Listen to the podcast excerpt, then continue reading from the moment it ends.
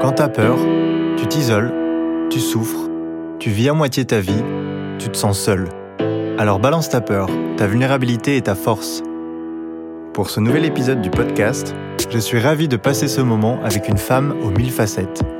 Entre la France, la Turquie et les États-Unis, son parcours a toujours eu pour décor la famille, la musique et une certaine idée de l'autorité. Elle nous raconte son histoire et cette fois, je profite de son talent pour faire un duo avec elle. Je suis née à Bordeaux, euh, dans une famille de danseurs et de musiciens. Ma grand-mère est danseuse, mon arrière-grand-mère était musicienne, violoncelliste, mon arrière-arrière-grand-mère était pianiste. Beaucoup de femmes, les musiciennes. Euh, les hommes aussi, mais ils ont aussi joué un autre rôle. Pas aussi impliqués dans la musique ou dans la danse, mais, mais pas autant que les femmes en tout cas. Et euh, ma mère, elle vient d'une famille pas du tout d'artistes, vient d'une famille très pauvre. Elle a commencé à faire de la danse très tôt parce qu'elle était en échec scolaire. C'est un pur cas social. Euh, elle a commencé à faire de la danse vers 12-13 ans. Donc euh, elle était en échec scolaire et elle a fait un stage dans la l'école de danse de ma grand-mère paternelle. Et elle a rencontré mon papa comme ça. Et euh, donc euh, cette histoire d'amour, ma mère avait 15 ans et demi et mon père même pas 20 ans, je crois. Et moi je suis arrivée quand elle avait 16 ans et demi, 17 ans. Et ma petite sœur est arrivée après. mes parents, donc, c'est des fou furieux de la musique, de la danse, de, des fous furieux de tout, des passionnés, des gens qui vivent à 100% avec tout ce que ça peut impliquer et la vie d'artiste et euh, des mois bien remplis, des mois où on n'a pas du tout d'argent, où il faut aller faire la manche. Euh, des années complètement euh, idylliques et des années où on n'a rien, où euh, la vie devient plus dure et donc euh, des choses peuvent nous rattraper. Euh, mes parents, ils ont été, ils étaient très jeunes, donc ils ont un peu vécu leur jeunesse avec moi ou avec ma sœur. Et donc j'ai vu toutes les facettes un peu de la jeunesse de mes parents, des, enfin voilà, ou de la, ils ne sont jamais en fait rentrés dans la vie d'adulte, donc je sais pas ce que c'est. En tout cas, la vie réelle, j'ai appris ça beaucoup plus tard. Après, ça a été un peu dur parce que voilà, mes parents ont fait un peu n'importe quoi et qu'il euh, y a des fois où ça a été euh, très difficile euh, voilà, pour eux d'avoir deux enfants. Donc j'ai un peu manqué de trucs et ils sont pas trop occupés de moi parfois. C'était un peu des, parents par intermittence, quoi. Donc j'ai beaucoup, je suis beaucoup restée avec mes grands-mères et puis il y a eu beaucoup d'excès. voilà, mes parents, ils étaient dans l'excès. Du coup, j'ai beaucoup subi ces accès. Ça a développé en moi. Euh, enfin, disons qu'il y avait mes parents, la vie à la maison et la vie extérieure. Donc, la vie réelle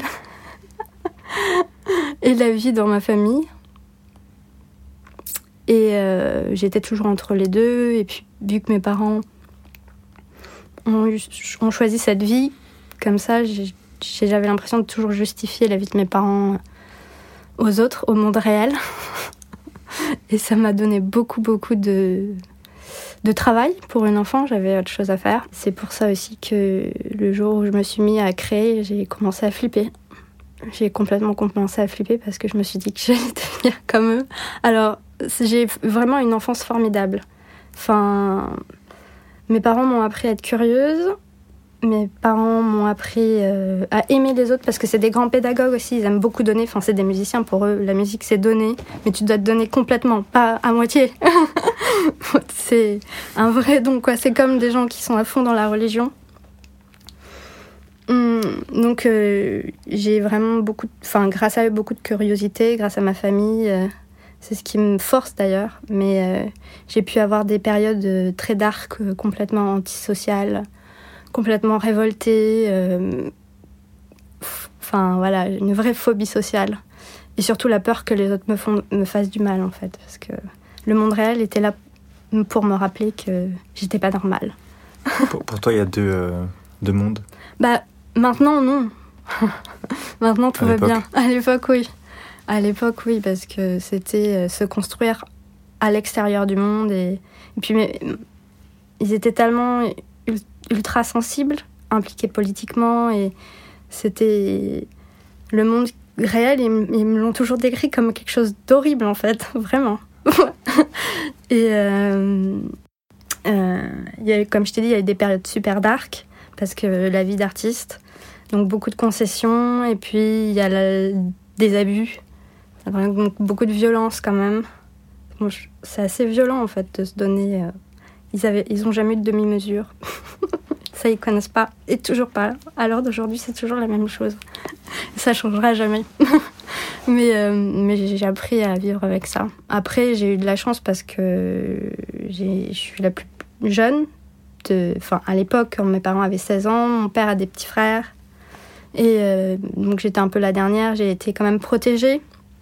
Mais c'est quand même des gens qui sont partis loin, où euh, je pouvais pas tout leur raconter parce que quand ils on passait des moments en famille, euh, j'avais pas envie de les embêter. Et puis pour moi en fait c'était normal, c'était ça, euh, la vie d'artiste, c'était euh, rock and roll. Et puis, enfin je m'étais habituée, enfin voilà, j'avais pas trop à justifier ça. Mais bon, Aujourd'hui, je fais un travail assez grave parce qu'il y a eu beaucoup, beaucoup de violence. Et, et ça, ça reste longtemps, longtemps, longtemps, longtemps, longtemps. Et si on s'en occupe pas, c'est, c'est horrible parce que ça a développé en moi des angoisses, euh, pas que liées à la musique ou devenir musicienne. C'est juste, j'ai peur de l'autorité, j'ai peur de la police. Et plus tu as peur de trucs comme ça, plus ça, tu, tu attires tes peurs, tu sais. Mhm. Bah, Alors que je suis la personne la plus clean du monde, je me suis arrêté, fait arrêter quatre fois Ah, pour des trucs même. de ouf, pour des trucs de malade. Enfin, vraiment. Après, bon, j'ai aussi pris beaucoup de tué des risques. gens et tout Non, non, non, je suis allée vivre en Turquie, c'est tout. Je sais pas, tu dis des trucs de ouf. Les auditeurs, ils vont se dire qui. Non, de mais pour des. prison. Enfin, non, non, non, des trucs. euh, Enfin, voilà, juste. euh, J'ai passé quelques temps euh, dans des bureaux de police un peu euh, chelous, Mm. euh, qui voulaient des trucs, savoir des trucs, parce que quand je suis allée habiter à, à Istanbul, euh, voilà, j'ai fréquenté des gens qui, qui étaient là pour la liberté, des gens, voilà, bref, et ils voulaient en savoir plus. Et sauf que quand ils t'arrêtent, et moi qui ai tellement terriblement peur de, de l'autorité, ça s'est pas très bien passé parce Hmm. que j'ai complètement paniqué et en fait ils voulaient juste me poser des questions, mais je suis restée quand même 8 heures dans un enfermée dans un dans un tout petit truc. Ils me posaient des questions trop cheloues. Bref, Du coup, t'as as quitté euh, la violence de, de- ta famille et de Bordeaux et tout ça pour, euh, pour la violence turque. C'est bien. Non, non, parce qu'au final, au final, non, j'ai trouvé beaucoup, beaucoup de douceur. D'accord. Beaucoup, beaucoup de douceur. Ça m'a permis de relativiser aussi. De... Bah après, c'était la violence. Je n'ai pas quitté pour ça, en fait. Mhm. Je suis partie parce que j'avais besoin, parce que je suis quelqu'un qui est super curieux et j'ai besoin de voir. Je suis d'abord partie aux États-Unis. Avant, entre-temps- avant la Turquie. Ouais. Ouais. Mais entre temps, j'ai commencé. Enfin, je faisais de la musique. J'ai commencé à faire de la musique assez tard parce que je voulais pas en faire. T'a dégoûté enfin, non, c'était juste que euh, j'ai- toujours eu l'impression dans ma vie qu'il fallait que je me justifie et que j'avais pas envie de passer euh, par là où mes parents sont passés, genre se justifier. Pourquoi tu fais de la musique? Hmm. Enfin Ça suffisait pas d'avoir des parents qui en faisaient? Non. Ok. Et euh, j'avais pas envie. Et puis le monde de la musique, quand j'ai commencé, est un peu rude. Et sachant que à l'époque, comme tu peux l'imaginer, j'étais quand même quelqu'un d'assez fragile, euh, à fleur de peau. Donc euh, si tu appuyais au mauvais endroit, je m'effondre. Donc euh, il y a plusieurs fois où, en plus, quand tu as ce genre de de, de faiblesse, enfin les gens le voient. Mhm. Et si t'as quelqu'un de mal intentionné, ce qui m'est arrivé, enfin, en tout cas dans le milieu de la musique, malheureusement, ça m'a fait super mal. Du coup, j'ai oup, j'ai tout arrêté. J'ai continué un petit peu parfois, mais euh, toujours en me disant, ok, hum, hum, hum, tu composes quelques chansons, mais non, non, enfin, pas plus loin. Tu t'imagines pas avoir une carrière. Tu, enfin, Tu disais que tu avais besoin de te justifier Ouais. Alors du coup, si, si le fait d'avoir des parents dans la musique n'était pas une bonne raison, c'était quoi toi tes raisons de faire de la musique alors? La première raison, Ouais. c'est que dès que j'ai commencé, bon, j'ai commencé par la danse. Et euh, ce qui m'a vraiment lancé, c'est que j'étais folle amoureuse d'un garçon. Et que euh, pour l'impressionner, je me suis mis à la guitare basse. Et j'ai intégré un groupe de métal. Ah. Et ça a marché. Je suis restée 5 ans avec lui ensuite. je suis super bien tombée. Je suis rentrée dans un groupe. Alors au début, c'était un groupe de collège un peu, mais Ouais. sauf que. Sauf que c'est devenu un petit peu plus gros parce que euh, les deux personnes avec qui je jouais, c'était deux frères argentins, complètement fous, qui se, qui se travestissaient et qui étaient hyper euh, euh, présents sur la scène du métal partout en France. Donc en fait, je tournais partout en France quand j'avais 14 ans, pendant mes... dans un groupe de métal où en fait, j'étais avec deux travestis, enfin voilà. Bref, et c'était super bien parce que à cette époque, euh, le monde du métal, c'était pas le monde de mes parents. Mes parents étaient super fiers de moi et tout ça, mais euh, c'était un peu mon truc à moi. Euh, je partais et mes parents s'en mêlaient pas trop. Voilà.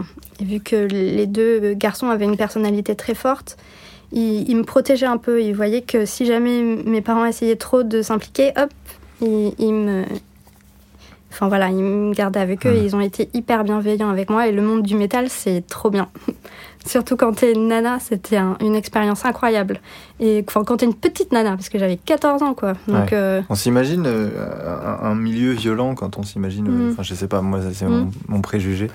pas du tout. Pas du tout. ouais. Ouais, non. Parce que j'allais dire, t'as encore quitté de la violence pour de la violence, mais au non. final, euh, non, Ah c'était non, pas non, si violent. ah, pas du tout. Pas du tout. Pas du tout. Puis euh, c'était en général le- ouais, hyper bienveillant, plein de douceur, pas du tout misogyne, mais pas du tout.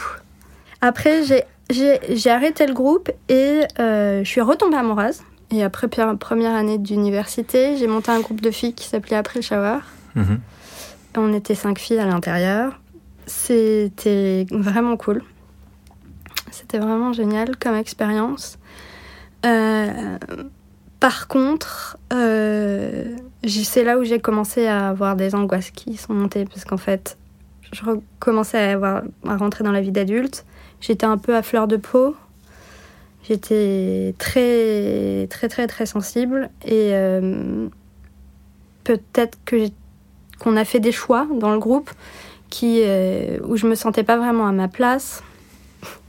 Et ça a été hyper difficile à gérer parce que quand je m'investis dans un projet ou dans des gens, à l'époque en tout cas, plus maintenant, je- c'était comme euh, des histoires d'amour, c'est-à-dire que je me donnais trop. Et, euh, et du coup, les gens pouvaient me faire mal euh, facilement, sans le savoir et sans vouloir être méchant d'ailleurs. Enfin, Et, et je sais pas, j'ai eu une, une, ou- une ou deux petites déceptions. Et ensuite, surtout, c'est que après, on, on a continué. C'était toujours aussi cool. Et puis, et puis finalement, je me suis dit, mais en fait, j'ai vraiment besoin d'autres choses dans ma vie. Il faut que je parte en fait de Bordeaux parce que ma curiosité, elle va. Enfin, là, elle est trop grande. Il faut que je, il faut, il faut que je parte. Enfin, en tout cas, musicale. Alors, je sais pas si c'était dans ma démarche artistique que je voulais partir au début, mais en tout cas, j'ai senti que on avait enregistré un truc et ça me correspondait pas du tout. Enfin, ça allait, ça me correspondait pas et du coup, je me suis dit non, mais il faut que, enfin, il faut que tu apprennes vraiment à te connaître. Il faut vraiment que tu apprennes qui tu es. Il faut que tu, te- enfin, il faut que tu te casses. Hmm. Il y avait le, le danois, tu disais euh Avec le danois, oui. En fait, je suis tombée amoureuse de. Il était musicien, faisait partie d'un groupe qui s'appelait Ono Ono. Ok. Et euh, c'était toujours le. Enfin voilà, je l'ai pas, pas fait que pour lui, mais c'était le truc de départ. En fait, Mm. pour me lancer, pour me donner un élan. Et après, donc j'ai arrêté, je suis partie aux États-Unis, au Canada, Mhm. d'abord. Et là, j'ai toujours travaillé dans la musique. J'ai travaillé pour un label qui s'appelle Marigold. Ok. Et euh, où je m'occupais de la communication francophone. Voilà, hum, dans les radios pour défendre les groupes. Mhm. Et ça, c'était bien parce que j'étais spectatrice et euh, ça m'a fait vachement de bien de voir comment les choses marchaient ailleurs.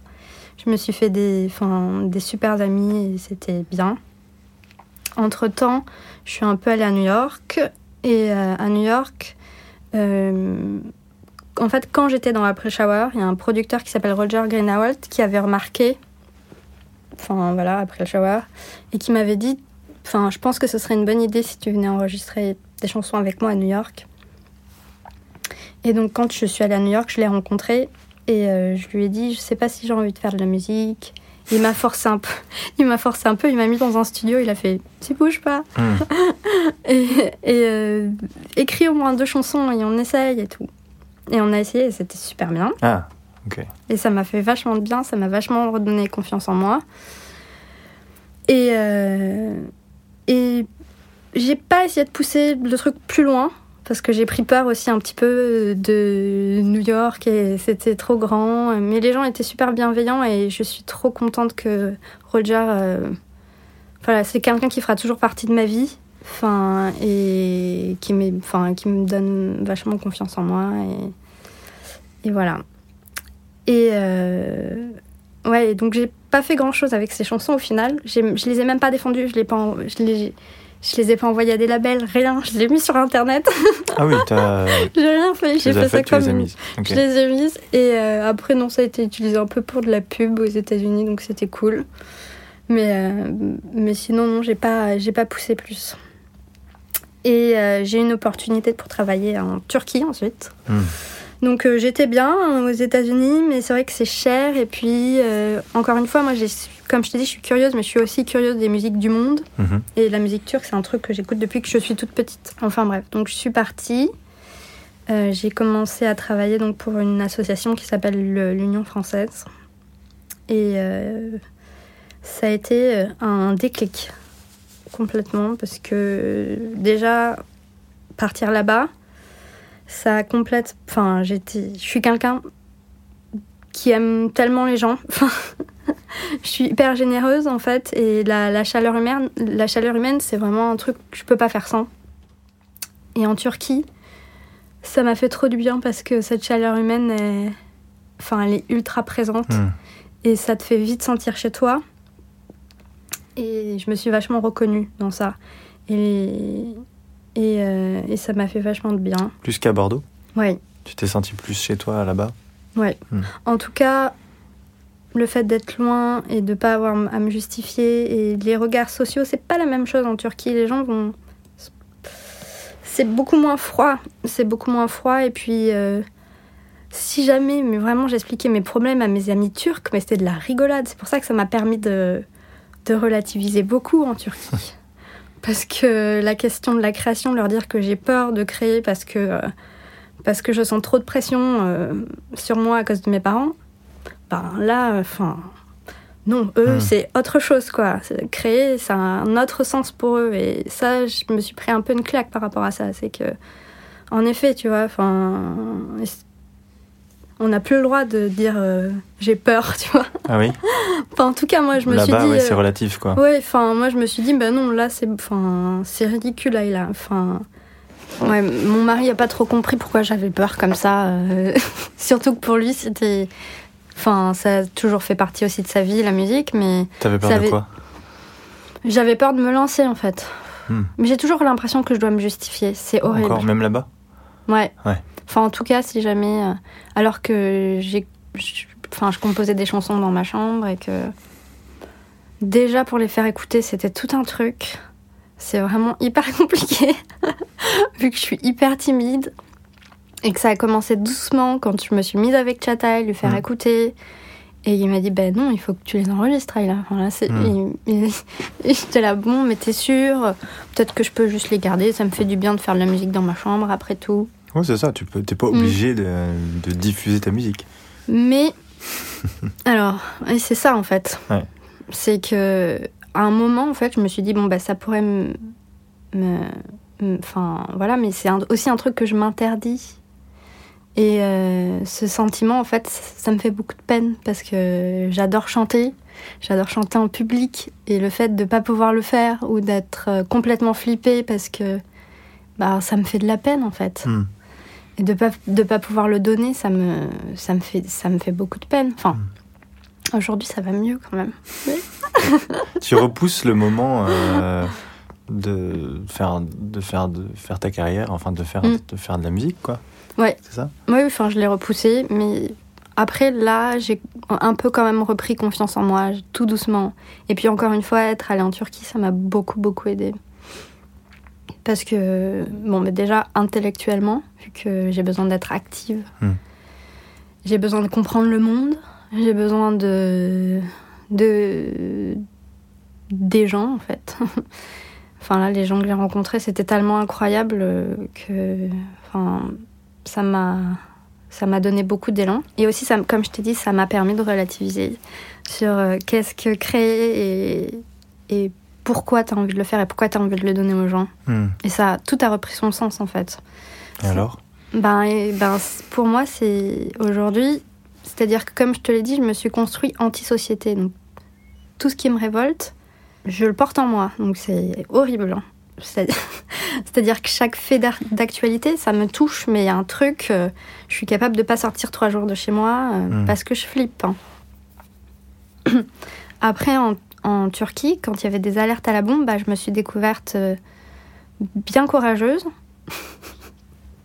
D'être là-bas Déjà Oui, oui, d'être là-bas et aussi, euh, et aussi euh, je me suis trouvé des forces, tu vois. Mhm. Et ces forces-là, bah, elles m'ont aidé à me donner de l'élan et à relati- relativiser et à me dire qu'en fait j'étais capable de beaucoup de choses. Par rapport à ma peur de l'autorité, en Turquie, ça m'a permis de relativiser aussi. Ouais. Parce que quand je suis arrivée en Turquie, ça allait encore bien. Là, ça va toujours, c'est toujours assez pisse, mais disons que la police commençait à être un peu tendax. Mhm. Et moi, j'ai eu la bonne idée. Donc, euh, d'être, euh, d'aller à la Gay Pride, la première. euh, je crois que ça faisait trois mois que j'étais en Turquie. Ouais. Et normalement, tout le monde m'a dit que ça allait bien se passer. Et donc, j'y vais avec mes potes et tout. On commence à faire la fête, à être complètement ivre.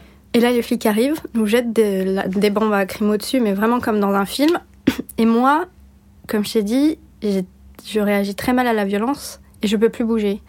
Et mes amis se sont mis à courir, mais sauf que moi, je pouvais plus bouger en fait. Mhm. Donc je suis restée euh, immobile. Hmm. Et donc bien sûr, les flics sont, sont, sont allés sur jetés toi, sur moi. Et oui. Et sauf que le, voilà, ce- genre, en Turquie, les flics, vu que je disais rien et tout ça, enfin voilà, ils m'ont attrapé, ils m'ont mis au sol. Donc t'imagines là, ce qui s'est passé dans ma tête, Wow. sachant que t'as super peur, ils m'ont mis au sol. Et là j'ai commencé à crier en français. Et dans ma tête, à ce moment-là, je me suis dit, bah je vais mourir. Alors que bon, Ouais. je- franchement, c'est pire- le pire truc qui peut m'arriver. C'est encore être avec la police parce que je suis vraiment traumatisée. Ouais. J'ai rien fait, bordel. Et alors? Et en fait, je me suis relevée. Et, euh, et je leur ai montré mon passeport français. Ils se sont excusés. Parce que bien sûr, là, ils peuvent. Enfin, Ouais. j'aurais été turque, ça aurait été peut-être une autre histoire. enfin, bref. Et euh, j'ai rejoint mes amis. Et en fait, moi, je tremblais complètement. J'avais envie que ça s'arrête. Enfin, j'avais envie de rentrer chez moi. Ils me disaient, de question. Mes amis étaient là, il faut continuer à faire la fête. On va dans un autre bar. Les flics réarrivent. Bah, Ah alors oui. là, par contre, oui, oui, mais on a fait ça toute la nuit, mais j'ai passé la meilleure soirée de ma vie. Donc, euh, Comment t'expliques ça? euh, parce qu'en fait, euh, bah, ça m'a permis de surmonter mes peurs Ouais. déjà, et puis en plus de voir euh, mes amis. Enfin, ils étaient là, ben oui, c'est maintenant c'est ça notre vie, tu vois, mais personne va nous obliger à faire la fête. Enfin voilà, Hmm. et ça m'a. Empêcher ou ouais, Enfin, de faire la fête. Oui, bah, Ouais. personne va nous empêcher. Ouais. Ça, ils sont forts pour faire la fête. Mm. Ok. Donc en fait, de, de vivre réellement un- une situation de danger, Mm. Euh, t'as fait relativiser toutes les autres peurs Ouais. presque anodines ou presque illusoires ou fictives ou Oui, et puis après, c'est aussi. C'est pas juste moi. ré- Enfin. J'ai vu la réaction de mes amis qui étaient en face de moi. Hmm. Enfin. Et, qui euh, réagissaient pas en qui, ré- fait. enfin, qui réagissaient pas et Mm. qui, qui sont là, bon bah voilà, ils- de toute façon ils, ils peuvent rien nous faire à part nous faire peur et, et il faut que, il faut que la vie continue. Et c'est pareil pour mes amis turcs Mhm. qui sont artistes aujourd'hui.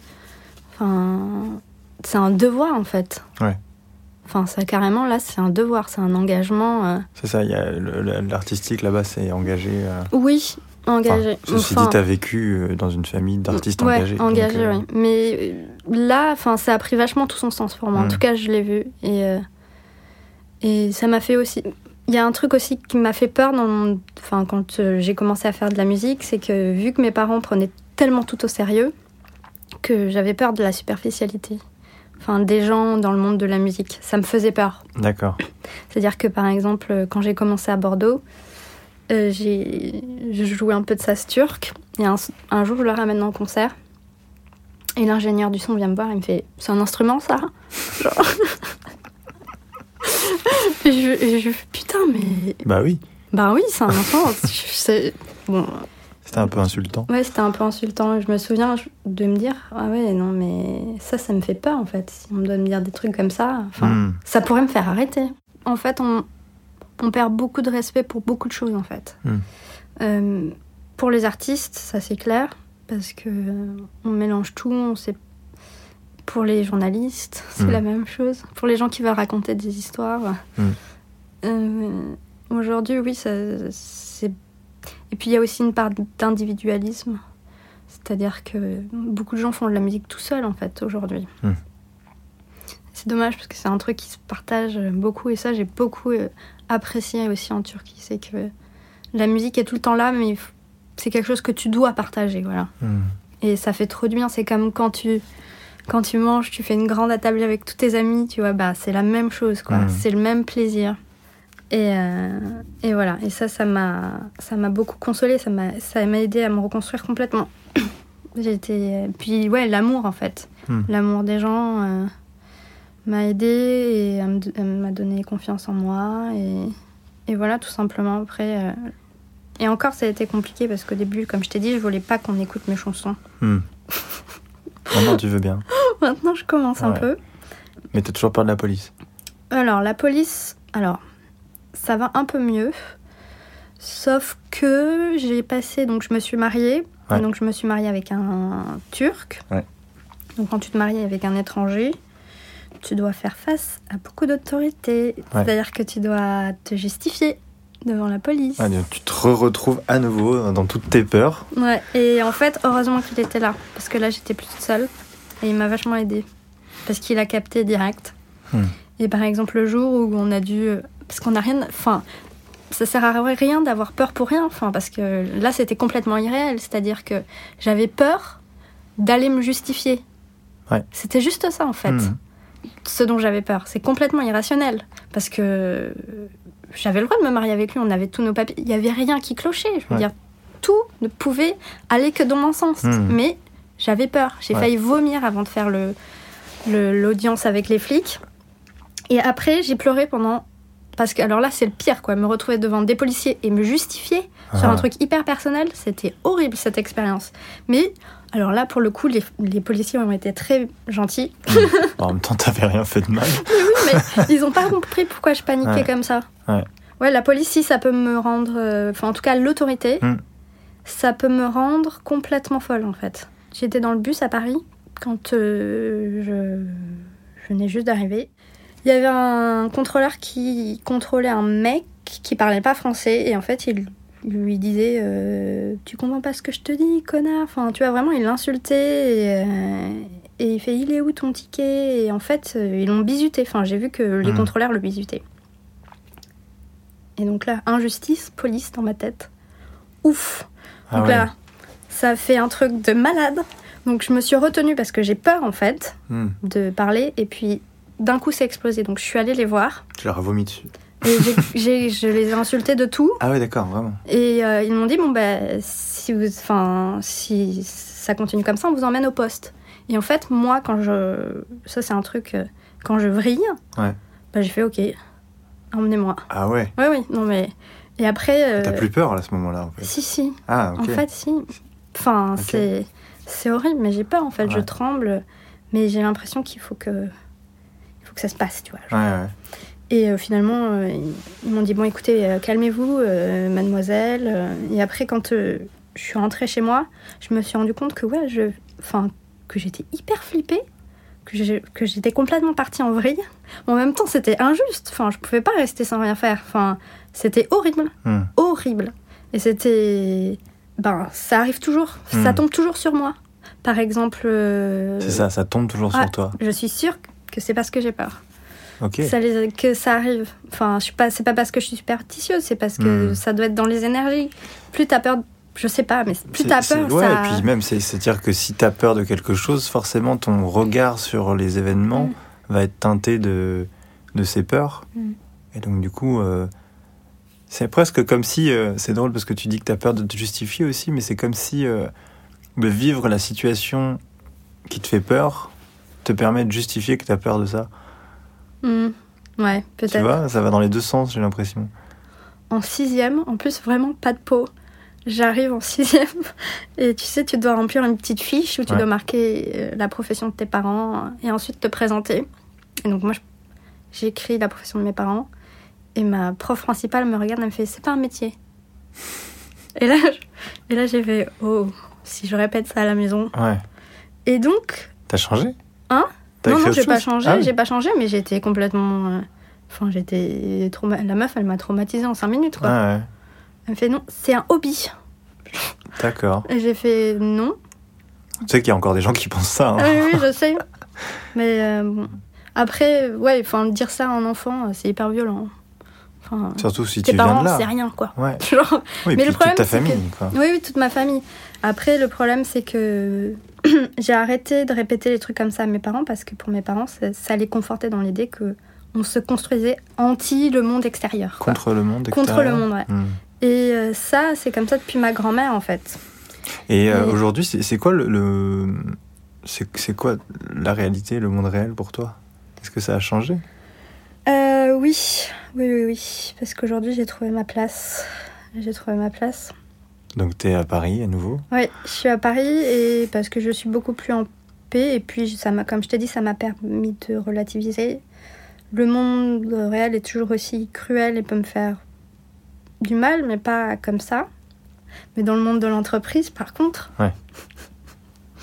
ça a été dur pour moi parce que je suis hyper sensible et euh, je prends sur moi. Ça se voit pas que, en général, les gens ne se doutent pas en fait parce Mhm. que je sais pas, je pense que je parais forte parfois, mais là, il y a eu deux, trois trucs qui m'ont complètement euh, déstabilisée. Les gens comprenaient pas pourquoi ça me déstabilise et Mhm. ils sont là, mais je suis désolée si je t'ai fait de la peine. Et, euh, et, et maintenant, j'arrive à expliquer non, t'inquiète pas, c'est moi, tu m'as pas fait de la peine. La prochaine fois, on, on- on verra les choses autrement. Hmm. Est-ce que euh, est-ce que t'as l'impression que le le monde finalement est euh, n'est fait que pour certaines personnes? C'est-à-dire Ben, je sais pas, tu me dis tout le temps que tu viens de- de- de- de- d'une certaine famille et que cette famille considère que l'extérieur Mhm. euh, est euh, un danger et que la société, euh, soit t'es dedans, soit t'es contre, quoi. Mm. Est-ce que, est que du coup, euh, le monde d'aujourd'hui, est-ce que tu penses que il est fait pour Mhm. des personnes qui euh, sont adaptées à, ces, à, ce- à ce monde-là et les autres euh, doivent se démerder Est-ce que euh, Alors, euh, là, dans le cadre de ma famille, euh, c'était pathologique, hmm, tu vois. C'est-à-dire que c'était quand même des gens qui ont. Enfin, tu peux être anti-monde, mais pas à ce point enfermé sur toi-même et, et rentrer dans des délires de fou. Mais c'est assez pathologique. Donc en fait, si t'es assez fort et que t'as ça, tu peux très bien arriver à gérer. En fait, euh, les- le monde est le même hein, pour tout le monde. euh, voilà. Et finalement, la façon dont ils pensent et ce qu'ils transmettent et ce qu'ils Mm. enseignent, c'est aussi une façon de changer le monde qui, contre Oui. lequel ils sont, c'est ça? Oui, oui, complètement. Et puis, euh, et puis le faire avec des enfants. Enfin, Ouais, t'as tu pas tous les départ, codes. quoi. Si t'as pas tous les codes qui, de société qui Hmm. viennent. Ils sont pas du tous coup, conditionnés, euh, quoi. voilà. Ouais. Bah, en général, 98% des enfants, euh, t'as encore euh, bah, plein d'espace et t'as pas encore tous les codes Ouais. de la société qui peuvent te, te mettre des barrières et puis euh, Hmm. et puis voilà. Donc en fait, ils s'intégraient quand même dans la société, c'est-à-dire qu'ils arrivaient à faire leur job, sauf que par exemple, euh, quand ils faisaient des projets euh, avec des classes ou avec les écoles, mais c'était comme si euh, ils organisaient euh, la prochaine tournée de, de Beyoncé et de Jay-Z. Ils Ah prenaient ouais. les choses hyper au Ouais, sérieux pour fond, leurs quoi. élèves, Hmm. complètement passionnés. Et toi, alors, euh, du coup, t'as envie d'être prof aussi, t'as envie d'enseigner euh, Euh, je l'ai fait, Ouais. j'ai adoré. Mais oui, je, je pense que ça, ça ne me quittera jamais. Ça, c'est un truc que je ferai toute ma vie. Ça, comme je t'ai dit, ça me permet de me réconcilier, ça te permet de te réintroduire dans la société. Hmm. Et euh, là, pour le coup, pour ma dernière expérience à Istanbul, c'était des enfants de, de parents euh, com- complètement improbables. Pour le coup, euh, des reporters de guerre, des trucs. Donc en fait, euh, il y avait aussi des moments qui étaient un peu intenses, c'est-à-dire qu'on était en période un peu où il fallait euh, miser un peu sur la sécurité parce qu'il y avait des alertes ou euh, on, sous menace terroriste ou on savait pas très bien ce qui allait se passer. Du coup, euh, rentrer dans une classe avec des bambins, alors que t'as super peur dehors, bah ça. enfin, Hmm. tu oublies tout et c'est trop génial. Puis après, tu te nourris de l'histoire des parents. Je me suis fait vraiment une deuxième famille avec tous ces gens-là à Istanbul. Et t'as t'as des, t'as- t'as des peurs encore aujourd'hui? Euh, Aujourd'hui, ça va quand même vachement mieux. Euh, ça peut revenir. Ça peut revenir. Qu'est-ce qui peut revenir comme euh, La peur de l'autorité. encore ouais. Euh, la peur de l'autorité, la peur. euh, La peur de me justifier, ça va un petit peu mieux. Ouais. Mais il y a aussi le truc de. De la notoriété. Hmm. Et quand c'est arrivé, ça. ça m'a un peu perturbée. Mhm. Parce que quand ça arrive à quelqu'un proche de toi, en fait, vu que c'est mon cocon à moi, je veux que Mhm. personne le touche. Bah oui, oui, c'est clair. C'est quelqu'un qui a ouvert le- la brèche dans, la- Ouais. dans le cocon et du coup. euh, Et ça, j'ai eu du mal. Ouais. Et ça a été une- la bonne raison pour laquelle je suis partie en Turquie aussi. Ah ok. T'as mal vécu ça. Ouais, je l'ai pas bien vécu du tout parce que j'avais pas envie qu'on parle euh, Ouais. de trucs euh, intimes. Et puis les gens peuvent être très, très, très, très. Bah oui, à partir du moment où ça devient euh, mondial, Ouais. entre guillemets, c'est. c'est- Même un peu tendax parfois. Donc, euh, donc ça, c'était impossible. On pouvait pas toucher à ça et j'avais Mm. pas envie de répondre. Et de toute façon, et, et puis même. Et encore une fois, j'avais l'impression encore de me justifier. Ouais. Je trouve qu'on me posait, j'étais là, mais. Ouais. Donc euh, non. et je vais aller dans un pays où personne ne Ouais. connaît de mon nom de famille. Ouais. Et du coup, ça a bien marché en Turquie. Et j'ai vu la notoriété de mes amis qui sont vraiment des pop stars turcs et qui tournent pareil dans le monde entier parce qu'il y a dans la communauté Ouais. et comment ils le gèrent. Et ça, c'était intéressant aussi à voir. Mm. Ça m'a un peu réconcilié avec la peur de. Ouais, parce que ça m'a fait un peu peur sur le coup aussi euh, quand c'est arrivé. Ouais, c'est intéressant. Ce que je retiens de ton histoire, finalement, c'est que euh, il y a plein d'expériences concrètes de peur que tu as vécues, de peur et même de carrément de danger euh, réel, Mm. euh, qui t'ont permis de comparer et de relativiser par rapport à d'autres peurs qui finalement sont presque superficielles ou qui peuvent être euh, presque illusoires ou Mm. fictives. Et alors pour euh, justement ceux, qui, ceux et celles qui vont écouter, qu'est-ce que tu aurais comme conseil à leur donner justement sur la- gestion des peurs, ce que tu as réussi à dépasser Quel conseil tu pourrais... euh, Alors, il faut à tout prix éviter que la peur devienne nous-mêmes. Enfin, qu'elle rentre trop en nous. mhm. qu'elle nous accapare et qu'en fait on se reflète quand on regarde dans le miroir qu'on voit juste cette peur quoi enfin Mhm. moi ça m'est arrivé genre je suis devenue toutes mes peurs j'étais une montagne de peurs Hmm. voilà. et euh, et ça il faut pas que ça arrive Mhm. D'accord, donc c'est quand la peur prend toute la Mm. place. Quoi. ouais il ça. faut pas euh, faut pas devenir ces peurs il faut Et donc ça veut dire euh, essayer de mettre une distance? Il faut essayer de vite les comprendre Ouais. et d'y travailler tant qu'on peut Hmm. et, euh, et il faut s'en servir Ouais, c'est ça, c'est de la Mm. matière. quoi. Ouais. Ok. Ok, merci. Voilà. Euh, et là, du coup, on va prendre nos deux guitares et jouer ce morceau. Mhm. T'as peur de quelque chose? Euh, bah, j'ai peur de mal jouer, mais Ouais.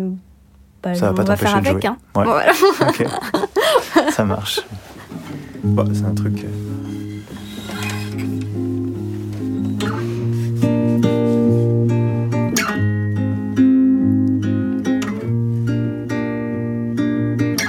Got me guilty, taking the pieces of you.